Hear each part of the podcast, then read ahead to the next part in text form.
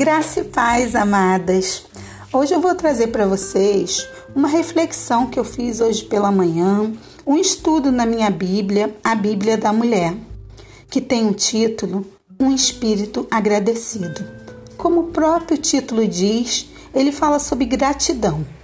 A gratidão tem início quando reconhecemos quem Deus é e o que ele tem feito em nossas vidas. Deus se agrada de um coração grato, por isso devemos ser humildes e ter Deus como centro da nossa vida. Dessa forma, Deus vai derramando bênçãos nas nossas vidas sem medidas. Nós devemos ser gratos, mesmo pelas coisas simples da vida diária. O próprio Jesus fala em Mateus 6 e 11: devemos dar graça pelo pão de cada dia. Sendo assim, temos que iniciar o nosso dia agradecendo que nunca tem nos faltado pão.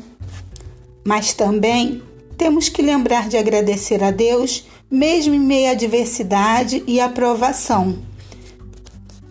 Em Abacuque 3, 17 e 18, diz assim: Ainda que a figueira não floresça e não haja fruto na vide, todavia eu me alegro no Senhor Exulto no Deus da minha salvação.